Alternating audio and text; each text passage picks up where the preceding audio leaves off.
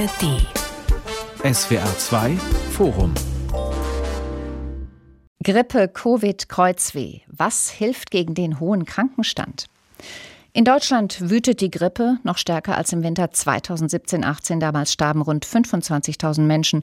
Überhaupt fallen gerade viele Arbeitnehmerinnen und Arbeitnehmer wegen Krankheit aus, nicht nur bei der Bahn oder im Gesundheitswesen. Und das geht seit Monaten so. Die Fehlzeiten im Jahr 2023 waren auf Rekordniveau. Entsprechend hoch ist der Schaden für die Wirtschaft. Wie lassen sich die hohen Krankenzahlen in den Griff kriegen? Und wie bleiben wir bei der Arbeit gesund? Darum geht es heute im SWR2-Forum mit Marion Theis und mit diesen Gästen. Dr. Ursula Marschall, sie ist Ärztin und Gesundheitsökonomin vom Barmer Institut für Gesundheitssystemforschung. Dr. Michael Stolpe, Experte für globale Gesundheitsökonomie am Kiel Institut für Weltwirtschaft und der Fachärztin für Arbeitsmedizin Susanne Liebe. Sie ist Präsidentin des Verbands Deutscher Betriebs- und Werksärzte VDBW.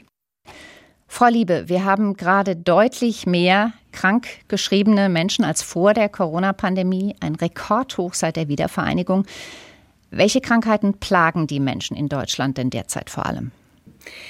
Wir sehen natürlich in den Betrieben hohe Krankenstände, die in der Regel und aktuell durch insbesondere akute Atemwegserkrankungen hervorgerufen werden. Daneben gibt es aktuell eben sicherlich auch eine hohe Anzahl an Magen-Darm-Infekten und dann die Vielzahl der Erkrankungen, die wir eben auch an, seit vielen Jahren ja auch schon beobachten, die ähm, Beschäftigte eben in den Krankenstand bringen. Mhm, also das heißt auch Skelett- und Muskelerkrankungen, Rückenschmerzen, solche Sachen, psychische Krankheiten auch, oder? Korrekt, korrekt. Liegt das auch an der Jahreszeit, wenn Sie sagen, die Atemwegerkrankungen sind derzeit sehr massiv? Das liegt ganz sicher an der Jahreszeit. Atemwegserkrankungen, hm, das ist eine Überschrift und meint viele Erreger, die aktuell kursieren, neben dem SARS-CoV-2-Erreger, also für Covid-19, eben das echte Grippevirus und daneben eben auch andere Viren, die Atemwegserkrankungen auslösen. Da gibt es immer jahreszeitliche Höhepunkte, tatsächlich, ja. Frau Marschall, der Vorstand der Krankenkasse DRK Gesundheit sagte kürzlich, er gehe davon aus, dass die durchschnittliche Fehlzeit eines Beschäftigten im Jahr 2023 bei deutlich mehr als 20 Tagen liegt. Das ist rekordverdächtig. Sind wir anfälliger für Krankheiten oder sind die Krankheitserreger mehr oder aggressiver geworden? Aktuell grassieren massiv die Atemwegsinfekte, aber wir haben schon seit Jahren eine Top 3 zwischen den psychischen Erkrankungen, die immer auf dem Vormarsch sind und auch den äh, Herz-Kreislauf-Erkrankungen, aber vor allen Dingen auch den Muskel-Skelett-Erkrankungen. Das, was wir die ganze Zeit sehen, ist, dass zum Beispiel psychische Erkrankungen die längsten Arbeitsunfähigkeiten erfordern. Das hat aber einfach auch mit der Struktur der Erkrankungen zu tun. Eine psychische Erkrankung und die häufigste ist äh, in der Regel die Depression und oder die Angsterkrankung. Das braucht einfach seine Zeit, ehe die Patienten wieder in der Lage sind, arbeitsfähig zu sein. Und arbeitsfähig bedeutet dann auch immer wieder, einen Eingliederungsversuch zu machen. Also ich kann nicht erwarten, dass ich mit einer psychischen Erkrankung von jetzt auf gleich wieder voll erwerbsfähig bin. Hm. Herr Stolpe, in Ihrem Haus werden regelmäßig die Kosten berechnet, die durch krankheitsbedingten Arbeitsausfall entstehen. Können Sie beziffern in Euro, welchen Schaden eine Krankheitswelle wie die derzeitige auf der Arbeitgeberseite verursacht? Ja, also das können wir im Prinzip machen. Es ist natürlich leichter, solche Berechnung durchzuführen, wenn die Welle abgeschlossen ist. Also rückblickend können wir diese Untersuchung besser machen. Das liegt ja auch daran, dass jetzt die Influenza-Welle, also die eigentliche Grippeerkrankung, gerade erst begonnen hat und wie stark diese Welle noch sein wird im Januar, Februar bis in den März hinein, das ist schwer zu sagen. Wir haben ja in den letzten Monaten vor Weihnachten bis Ende des Jahres haben wir ja schon einen sehr hohen Krankenstand durch Atemwegserkrankungen gehabt äh, annähernd vergleichbar mit denen im Vorjahr. Und für das Vorjahr konnte man insgesamt sagen, dass man doch äh, äh, volkswirtschaftliche Verluste allein durch, den, äh, durch die Fehlzeiten im Beruf in der Höhe von 30 bis 40 Milliarden Euro gehabt hat. Das ist also ungefähr in der Größenordnung ein Prozent der Wirtschaftsleistung, die Deutschland in einem Jahr insgesamt erwirtschaftet. Das ist schon ein erheblicher Ausfall. Nicht? Und die anderen Krankheiten, die ja auch erhebliche Fehlzeiten verursachen, psychische Erkrankungen, die stark zugenommen haben, aber nicht erst in den letzten Jahren seit Corona, sondern eigentlich schon seit der globalen Finanzkrise hat es in vielen Ländern in der westlichen Welt eine starke Zunahme an psychischen Erkrankungen gegeben. Die verursachen auch Fehlzeiten. Pro Fall ist das im Durchschnitt sind das 30 Tage, während wir bei den Atemwegserkrankungen jetzt äh, 2022 da hatten wir 7,1 Tage pro Fall einer diagnostizierten Atemwegserkrankung. Die psychischen Erkrankungen sind also wesentlich höher. Aber was man eben auch bedenken muss, wenn man die volkswirtschaftlichen Folgen berechnet, dass psychische Erkrankungen oft eben nicht nur zur vorübergehenden Arbeitsunfähigkeit führen, sondern sie können auch zur Frühverrentung führen. Und dann ist der volkswirtschaftliche Verlust in gewisser Weise noch höher, weil diese Menschen dann ja voraussichtlich gar nicht mehr in die Erwerbstätigkeit zurückkehren. Mhm. Da müssen wir dann bei Gelegenheit nochmal nachrechnen. Es gibt Kliniken ja zum Beispiel, da ist derzeit ein Viertel der Belegschaft krank gemeldet, auch Kindertagesstätten. Welche Berufsgruppen sind denn ansonsten noch sehr stark betroffen derzeit von den vielen Kranken? Also die Berufsgruppen, die viel Kontakt haben mit Menschen, angefangen von Erzieherinnen, die gesamten Lehrerinnen, Personen, die viel Kundenkontakt haben, die laufen natürlich jetzt Gefahr, dass sie äh, durch die Atemwegsinfekte besonders betroffen sind. Das war ja schon immer so, dass man sich angesteckt hat, wenn es Krankheitswellen gab. Aber ist das schlimmer geworden? Ja, also wir können jetzt äh, für die aktuelle Saison sagen, dass wir, wenn wir das Coronavirus nicht hätten, dann hätten wir jetzt in dieser Saison eine schwere Welle von Atemwegserkrankungen, durchaus vergleichbar mit der letzten schweren Welle vor der Corona-Pandemie. Aber wir haben eben jetzt in dieser Welle zusätzlich noch die Infektion mit dem mutierten Coronavirus. Da zirkuliert ja jetzt zurzeit eine neue dominante Variante in Deutschland wie auch in anderen westlichen Ländern. Diese Fälle kommen jetzt noch dazu. Wir müssen ja sehen, das Coronavirus hat zum großen Teil seinen Schrecken verloren, weil die Sterblichkeit ja stark zurückgegangen ist. Wir haben ja auch deutlich weniger Einweisungen in Krankenhäuser aufgrund schwerer Verläufe dieses Virus als noch in dem letzten Winter.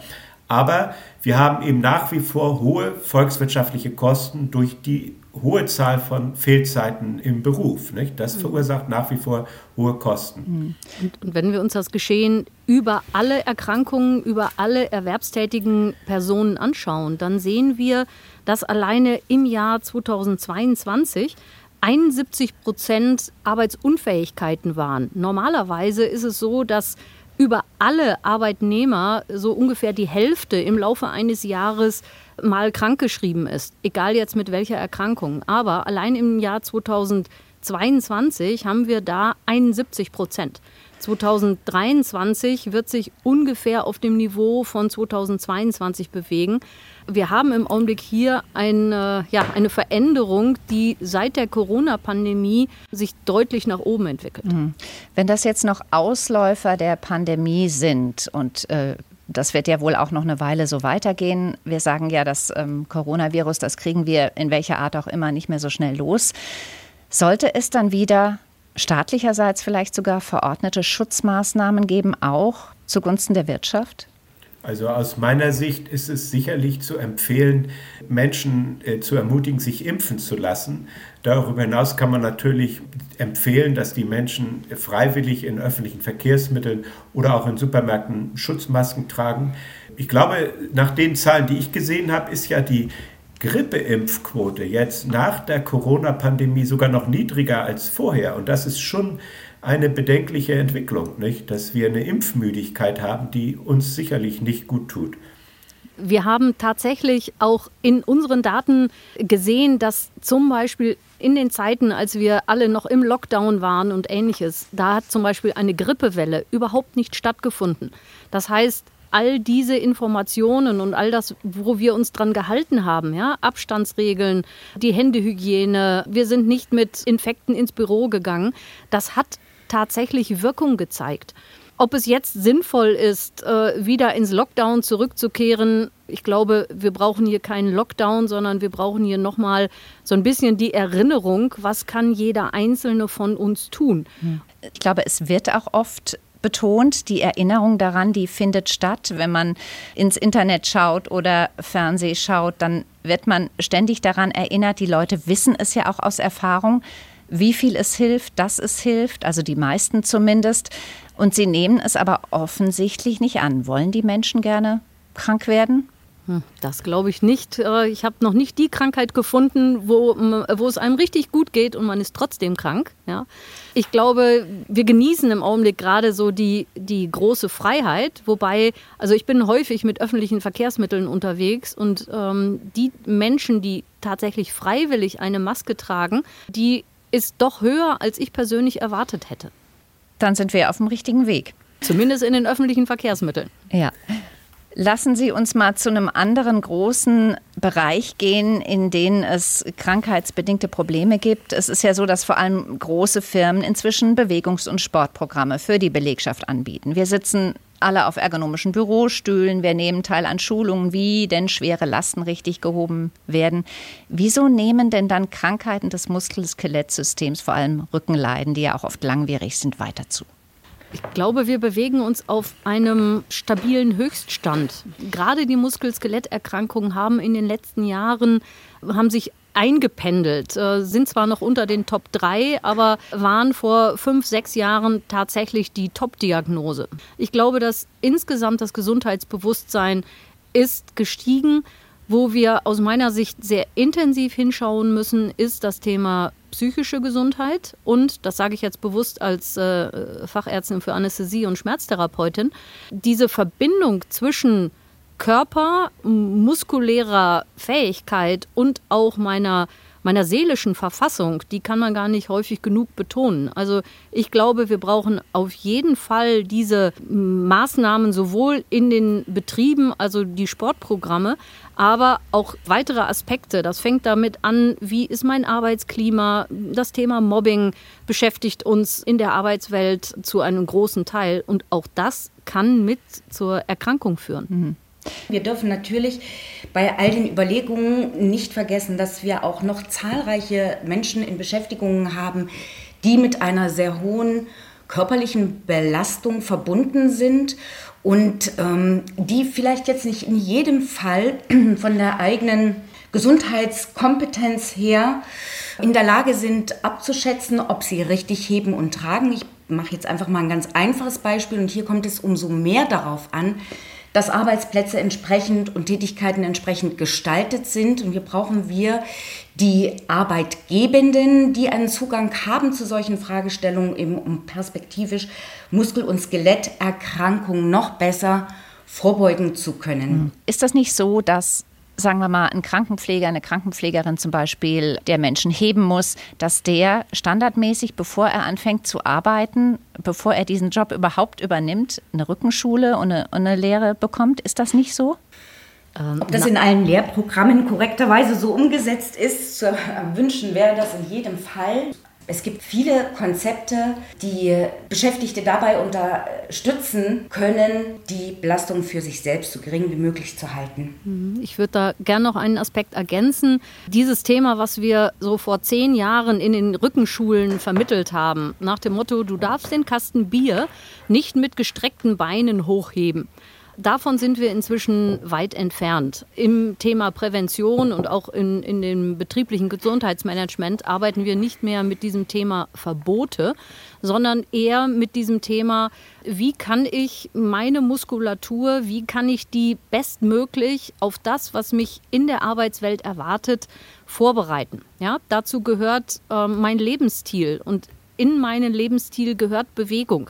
Das heißt, je mehr ich lerne, also zum Beispiel ein Hobby habe, wo ich mich äh, bewege, das hilft mir auch beim Arbeiten. Selbstverständlich, wenn Sie Pflegeheimen ansprechen, da wird die Technik, wie drehe ich einen Patienten, die wird vermittelt nicht nur im Rahmen der Ausbildung, sondern auch dann im täglichen Doing. Es gibt äh, entsprechende Hilfsmittel, aber es hilft nichts. Ich muss auch mich selber in meiner Freizeit auch ausreichend bewegen. Das ist auf jeden Fall hilfreich. Mhm.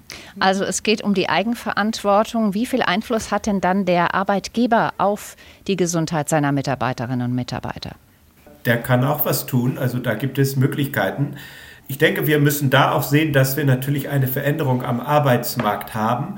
Früher war es ja so, dass es auch im privaten Bereich, in der Industrie, ein übliches Modell war, dass junge Menschen sich einen Arbeitgeber ausgesucht haben, meinetwegen ein großes Industrieunternehmen wie Siemens oder Daimler-Benz, und dann sind sie gerne dort geblieben und haben dort Karriere gemacht, bis sie in Rente gegangen sind. Und in einer solchen Situation hatte natürlich der Arbeitgeber auch einen starken Anreiz, eine betriebliche Gesundheitsvorsorge zu machen für seine Mitarbeitenden, weil er wusste, ja, die bleiben bei mir und von der Gesundheit profitiere ich als Arbeitgeber mit. Der Arbeitnehmer hat etwas davon und ich als Arbeitgeber ja auch, weil die Arbeitskraft dieses Mitarbeitenden bleibt erhalten.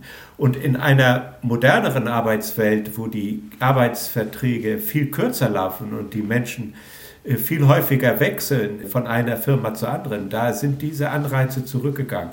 Also ich glaube, darüber sollte man nachdenken. Und da gibt es dann Möglichkeiten, für andere Institutionen, auch Kommunen, etwas zu machen. Ich denke da zum Beispiel an öffentliche Grünflächen, Parkanlagen, die einladen zur Bewegung in der Natur. Äh, da haben die Kommunen, glaube ich, auch eine große Verantwortung, diese Bewegungsangebote offen zu halten mhm. für alle Menschen. Ähm, ich möchte sehr gerne an dieser Stelle darauf hinweisen, dass wir ja mit der Arbeitsschutzgesetzgebung Arbeitgebende generell in der Pflicht haben, Gefährdungsbeurteilungen zu erstellen und entsprechende Maßnahmen abzuleiten. Ne? Das heißt auch, wenn ich heute öfter meinen Arbeitsplatz wechsle, im Grunde genommen sollte mich an jedem neuen Arbeitsplatz sollten mich da dieselben Bedingungen erwarten. Das ist natürlich, Frau Marschall, für die Betriebe, die ein betriebliches Gesundheitsmanagement vorhalten können. Das sind in der Regel ja die großen und größten Betriebe. Die größeren. Ähm, und das auch machen. Für die ist das kein Problem. Aber in Deutschland haben wir eben eine andere Unternehmensstruktur mit sehr, sehr vielen, über 90 Prozent Klein- und Kleinstbetrieben, wo so systematische Kursangebote nicht die Regel sind. Hm. Und hier brauchen wir mehr Aufklärung, glaube ich, für die Beschäftigten. Kann man denn sagen, dass die Menschen in größeren Betrieben seltener krank sind oder kann man vielleicht auch sagen, dass die Menschen, die mehr verdienen, seltener krank sind? Gibt es da Zusammenhänge? Also das Zweite trifft auf jeden Fall zu. Nicht? Wir haben es natürlich mit einer Situation zu tun, die auch in der internationalen wirtschaftswissenschaftlichen Forschung eine wichtige Rolle spielt. Angus Deaton hat ja den Nobelpreis auch für Wirtschaftswissenschaften gewonnen, weil er diese Zusammenhänge aufgedeckt hat. Nicht? Menschen, die also in jungen Jahren eine gute Bildung bekommen, können dann im Grunde Berufe wählen, in denen sie ihre Gesundheit nicht aufs Spiel setzen müssen. Ein Beispiel dafür ist der Universitätsprofessor oder die Universitätsprofessorin. Die sind ja oft sogar bereit, noch nach Emeritierung, also mit 70, 75 Jahren Vorlesung zu halten. Es macht ihnen Spaß und sie haben keinen gesundheitlichen Verschleiß. Aber die Menschen, die eben keine gute Bildung bekommen haben, die sind eben gezwungen, dann ihre Körper einzusetzen, um Geld zu verdienen. Die arbeiten körperlich und haben diesen Verschleiß. Ne? Also das ist eigentlich das wichtig, der wichtigste Vorteil von Bildung, diese, diese Chancen auf Beschäftigung, die meine Gesundheit nicht verschleißt. Das ist das, was langfristig am meisten zählt. Mhm. Und da gibt es sehr große Unterschiede zwischen den Berufsgruppen. Und das führt ja auch dazu, dass Menschen aus den unteren Einkommensgruppen deutlich früher sterben am Ende ihres Lebens und dann eben auch aus der Rentenkasse weniger zurückbekommen, als sie im Laufe ihres Berufslebens eingezahlt haben. Nicht? Mhm. Da, wo wir ich auf jeden Fall noch sensibilisieren müssen, ist, dass es einmal auf die Arbeitnehmenden ankommt. Ja? Also wie kann ich die nicht nur an ihrem Arbeitsplatz unterstützen? Ich glaube, es braucht auch einen Fokus darauf, auf die äh, sich insgesamt verändernde Arbeitswelt. Und da denke ich jetzt vor allen Dingen zum Beispiel an Führungskräfte und das Homeoffice. Ich glaube, wir alle haben äh, erlebt, für die äh, Sparten, für die Branchen, wo ein Homeoffice möglich ist, dass dort auch so dieses Thema, wie leite ich meine Teams, wie kann ich die Zufriedenheit, die Teamzugehörigkeit, wie kann ich die unterstützen, auch da brauchen wir einen Fokus, weil nicht zuletzt das Arbeitsklima, ja, wie wohl fühle ich mich in meinem Job, in meinem Betrieb, ist auch ein wesentlicher Faktor dafür, wie fühle ich mich krank, melde ich mich krank, bin ich krank. Das spielt auch immer wieder eine Rolle. Grippe, Covid, Kreuzweh, was hilft gegen den hohen Krankenstand? Darum geht es heute im SWR2-Forum mit der Arbeitsmedizinerin Susanne Liebe, der Ärztin und Gesundheitsökonomin Dr. Ursula Marschall und dem Gesundheitsökonom Dr. Michael Stolpe. Wir haben gerade das Homeoffice angesprochen. Das könnte ja einerseits dazu dienen, dass sich Menschen seltener anstecken, wenn es um Atemwegserkrankungen geht. Aber es könnte natürlich auch sein, dass es Menschen eher krank macht, weil sie auf, auf ungesunden Stühlen sitzen, weil sie nicht dieses Gesundheitsmanagement ihres Betriebs so nahe erfahren, wie sie das sonst gewohnt sind. Also Homeoffice fördert das das Krankmachen oder ist das Gegenteil der Fall? Ich habe ja persönlich so ein bisschen ein Problem mit dem Begriff des Krankmachens. Ja, ein Mensch als Beschäftigter ist ja nicht nur im Arbeitskontext unterwegs, sondern eben auch ein soziales Wesen und hat auch viele, mehr oder weniger viele Kontakte außerhalb des beruflichen. Ja? Deshalb kann man nicht unbedingt sagen, dass wer im Homeoffice arbeitet, ein geringeres Infektionsrisiko hat als Beschäftigte in einem Büro. Dafür hat er aber eben andere Situationen. Sie haben das ja selber auch schon angesprochen. Tatsächlich ist er weniger zugänglich für die möglicherweise Angebote, die am Arbeitsplatz oder arbeitsplatznah gemacht werden von Seiten des Arbeitgebenden. Ja, und hier kommt es eben einmal mehr darauf an, Frau Marschall hat schon darauf hingewiesen, wie funktioniert Führung, wie kommen denn die Arbeitgeberangebote an Beschäftigte im Homeoffice, was kann ich denn dafür tun, dass die Sensibilisierung für die eigene Gesunderhaltung auch im Homeoffice funktioniert. Und das schließt Infektionsschutzmaßnahmen beispielsweise ein und eben aber auch die Arbeitsplatzgestaltung. Das muss besprochen werden, das muss klar geregelt sein, damit eben auch Beschäftigte im Homeoffice gesund arbeiten. Also ich würde das auf jeden Fall auch unterstreichen und ich würde noch ergänzen, dass man das, glaube ich, sehr differenziert betrachten muss.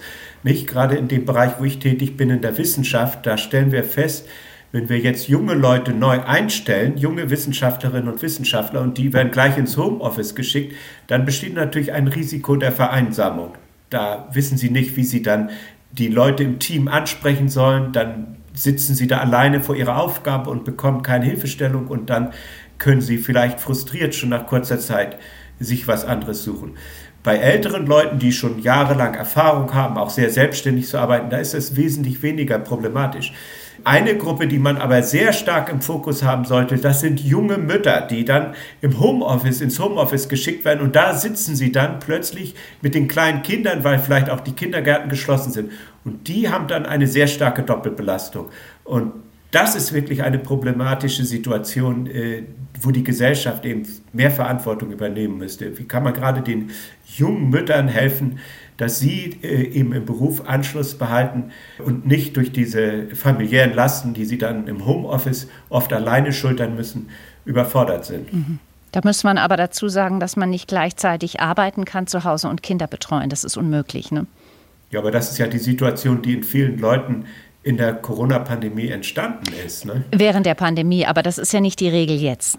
Das, aber wir haben ja Knappheit. Es gibt ja auch heute äh, einen Mangel an Personal in Kindergärten und so weiter, nicht? in hm. Schulen auch und so weiter. Das sind ja auch Belastungen für Familien und für Mütter, dass es da auch Unterrichtsausfall gibt und die Kinder dann nach Hause geschickt werden. Ja, ich glaube, wir brauchen eine, eine gute Balance. Ja? Wir, wir brauchen ein zeitgerechtes Arbeiten, also zeitgerecht im Sinne von, unsere Arbeitswelt hat sich verändert, die Aufgaben, die wir lösen müssen, haben sich geändert. Auch die Haltung, besonders gerade der jüngeren Menschen, die jetzt ins Erwerbsleben kommen, dieses Thema, äh, es gibt ja den nicht immer nur geliebten Begriff Work-Life-Balance, ja, hat einen ganz anderen Stellenwert als noch ja, vor 20, 30 Jahren. Ja. Auch mhm. das muss berücksichtigt werden.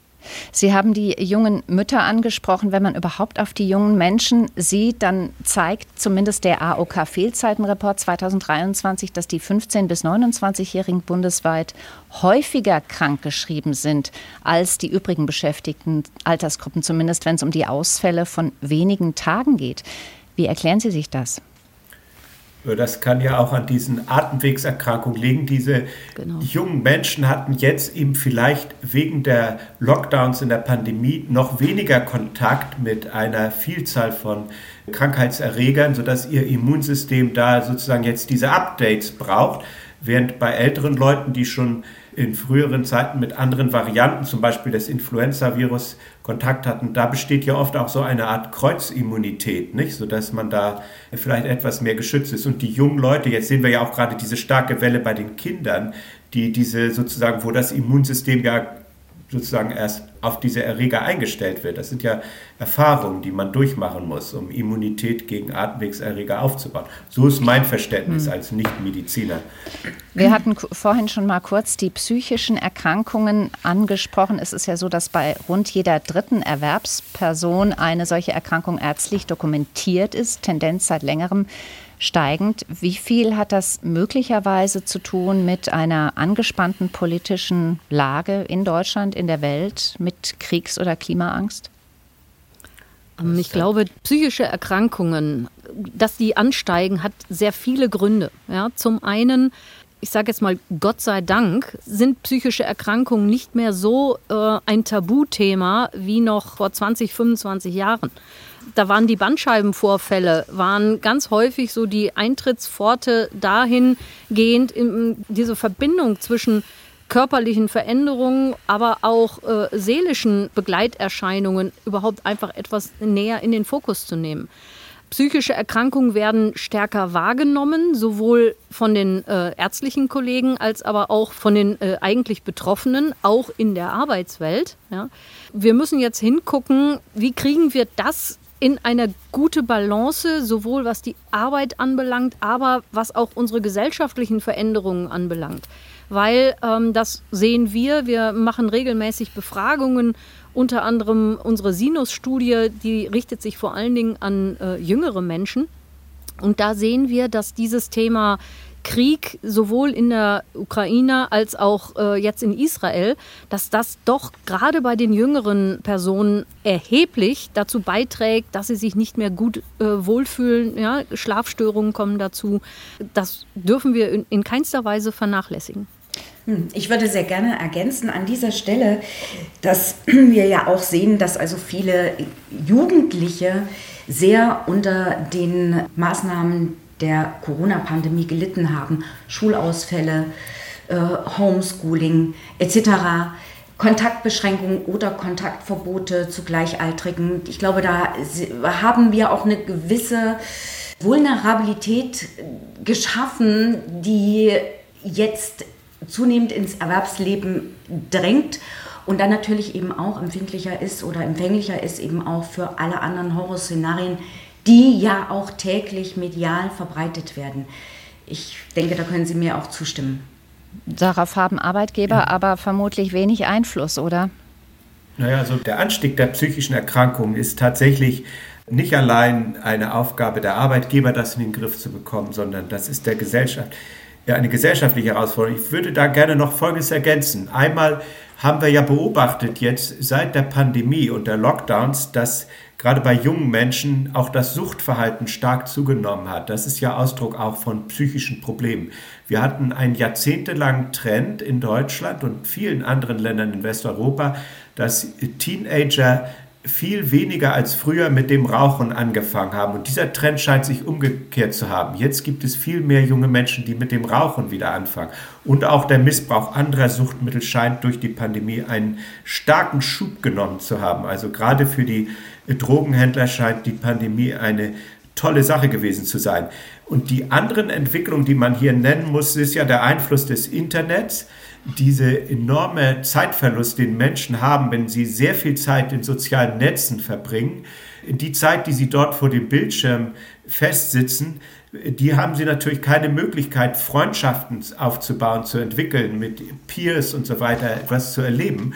Und das führt dann irgendwann zu dem Gefühl der Einsamkeit, was dann weitere Folgewirkungen haben kann. Und in dem Zusammenhang muss man, glaube ich, auch von ökonomischer Seite darauf hinweisen, dass der Zugang jetzt zu guter Versorgung im Bereich der psychischen Erkrankung ja recht schlecht ist, auch wenn man das vergleicht mhm. mit vielen anderen Krankheiten.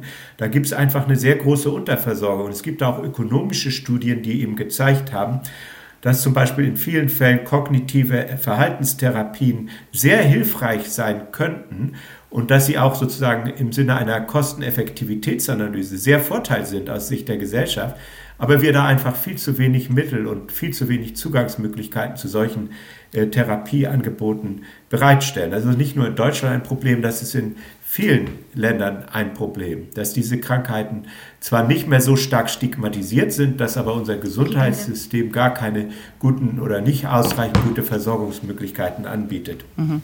Haben Sie denn möglicherweise auch den Eindruck, dass wir Menschen vielleicht empfindlicher geworden sind, dass die Schwelle vielleicht niedriger ist, dass wir uns schneller krank melden, dass vielleicht auch Ärzte schneller krank schreiben als früher oder spielt das keine Rolle? Also ich kann berichten, dass äh, während der Corona-Pandemie jetzt die Krankschreibung für im Durchschnitt pro Fall einer Atemwegserkrankung erst gestiegen ist auf von ungefähr 6,5 vor Corona auf 7,6, aber jetzt in den letzten Jahr, was ausgewertet wurde, 2022 ist es wieder zurückgegangen auf 7,1. Also dieser Rückgang spricht ja nicht dafür, dass die Ärztinnen und Ärzte leichtfertig zur Krankschreibung schreiten, sondern dass das jetzt tendenziell wieder zurückgeht. Aber man muss in diesem Zusammenhang auch noch mal darauf hinweisen, dass die erwerbstätige Bevölkerung ja altert. Also der Durchschnittsalter eines erwerbstätigen Menschen ist ja heute höher als noch vor 20 Jahren.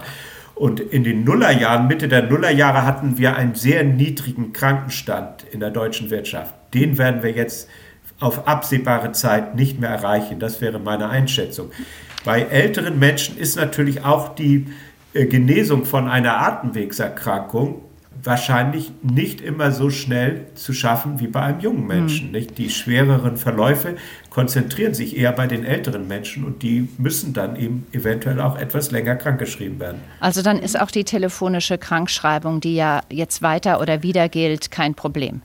Das ist eher eine gute Idee, um die Ärzte und Ärztinnen zu entlassen und die Leute vielleicht im Bett zu behalten, statt dass sie auf die Straße müssen. Das ist ja, sicherlich. Also ich denke das, das schon. Ja, genau. Das ist sicherlich ein Weg, wie wir zum einen Prozesse auch besser digitalisieren, weil auch das müssen wir jetzt eigentlich in den nächsten äh, Jahren auch weiter beobachten, weil die elektronische Krankschreibung ist ja im Jahr 2022 sukzessive eingeführt worden im Rahmen der Corona-Pandemie. 2023 war sie dann für alle verpflichtend. Wir gehen im Augenblick davon aus, dass gerade bei so kurzen Arbeitsunfähigkeiten, ein, zwei Tage, dass auch nicht jeder Arbeitnehmer ja, vor dem Jahr 2022, als es noch die berühmten gelben Scheine gegeben hat, dass nicht jeder Arbeitnehmer quasi auch tatsächlich seinen gelben Schein bei der Krankenkasse abgegeben hat, sondern äh, gesagt hat, okay, äh, zwei Tage, mein Arbeitgeber weiß Bescheid. Für die Krankenkasse hat eine kurzfristige Arbeitsunfähigkeit, alles was unter sechs Wochen ist, ist für Krankenkassen eher ein administratives Thema, aber die Krankengeldzahlungen, die ja eine Krankenkasse für den Arbeitnehmer übernimmt, ab sechs Wochen Krankschreibung, das gilt ja nicht für diese kurzwirksamen Atemwegsinfekte. Hm, hm, hm. Gleichwohl sind sie ein großes Problem, ja, und wir sehen ja, und das äh, würde ich sehr gerne ergänzen wollen, insbesondere die Atemwegserkrankungen bei den jüngeren Beschäftigten, die spielen sicherlich auch bei den älteren Beschäftigten eine Rolle, aber die Fallzahlen sind ja insbesondere, Frau Marschall, Sie sagten das ja auch eingangs schon, bei den 15- bis 29-Jährigen besonders hoch. Mhm. Äh, und dann später bei den älteren Beschäftigten nehmen erstmal überhaupt die Fallzahlen, was die Krankheitsfälle angeht, deutlich ab. Allerdings sind ältere Beschäftigte dann mit anderen Erkrankungen wahrscheinlich auch länger krank. Mhm. Ich habe eine Umfrage aus dem Jahr 2023 gefunden. Da geht es in Frankreich darum, warum Franzosen nicht zur Arbeit gehen, was sie als Grund angeben. Da waren 23 Prozent Müdigkeit, unter anderem aber auch, und da haben wir schon kurz drüber gesprochen, 14 Prozent sich um Kinder kümmern müssen. Also das Problem, das kennen wir. Jetzt gibt es eine aufgestockte Zahl an Tagen, an denen man Kinderkrankengeld beziehen kann. Ist das hilfreich? War das überfällig? Also wir sehen zumindest in den Inanspruchnahmezahlen, dass diese deutlich nach oben gehen. Es ist immer schwierig, Aussagen darüber zu treffen, äh, wenn es diese Leistung bis dato nicht gab, ja, ob wir die schon früher hätten einführen sollen. Das ist immer in, eine gewisse Form der Spekulation. Was wir aber sehen, ist, dass überwiegend Frauen dieses Kinderkrankengeld oder überhaupt diese Ich bin krank, weil mein Kind krank ist, äh, überhaupt anzeigen. Hm. Also das sind die Männer noch mehr gefragt, einfach ihren Anteil zu übernehmen oder war das das, was Sie damit sagen wollten? Ja, zumindest das, was wir derzeit aus den äh, Daten sehen können. Wir müssen immer äh, darauf hinweisen, die Daten, die Krankenkassen zur Verfügung haben, sind Abrechnungsdaten. Ja? Die sind sehr, sehr aussagekräftig, aber äh, sie ermöglichen keine kausalen Gründe. Also wir können da nicht immer direkt daraus ablesen, warum das so ist. Jetzt haben wir schon lange darüber gesprochen, warum Menschen in Deutschland krank sind, warum sie sich krank melden und dass das eigentlich auf einem hohen Stand ist. Und wir haben aber noch nicht darüber geredet, was man wirklich dagegen tun kann, ganz konkret. Was bringen denn zum Beispiel Präventionsprogramme der Krankenkassen, die es ja schon lange gibt? Ich denke, die Präventionsprogramme sind gut, sind wichtig. Da, wo wir schon seit Jahren, um nicht zu sagen Jahrzehnten darauf hinarbeiten, ist, dass die auch die richtigen Menschen erwischen. Weil wir wissen, Prävention ist weiblich, Prävention ist eher im jüngeren Bereich. Aber da, wenn ich jetzt nur allein das Thema Muskel-Skeletterkrankungen anschaue, da ist eher, sind eher die Männer betroffen und das ist eher so im fortgeschrittenen ähm, Alter. Das heißt also Prävention zielgerichtet. Prävention ist definiert in vier Feldern. Wir gesetzlichen Krankenkassen unterliegen den Vorschriften des Sozialgesetzbuch 5. Mhm. Dort äh, ist halt festgelegt, wir haben diese Felder Bewegung, wir haben Ernährung, wir haben die Suchterkrankung und das Thema äh, Stressmanagement.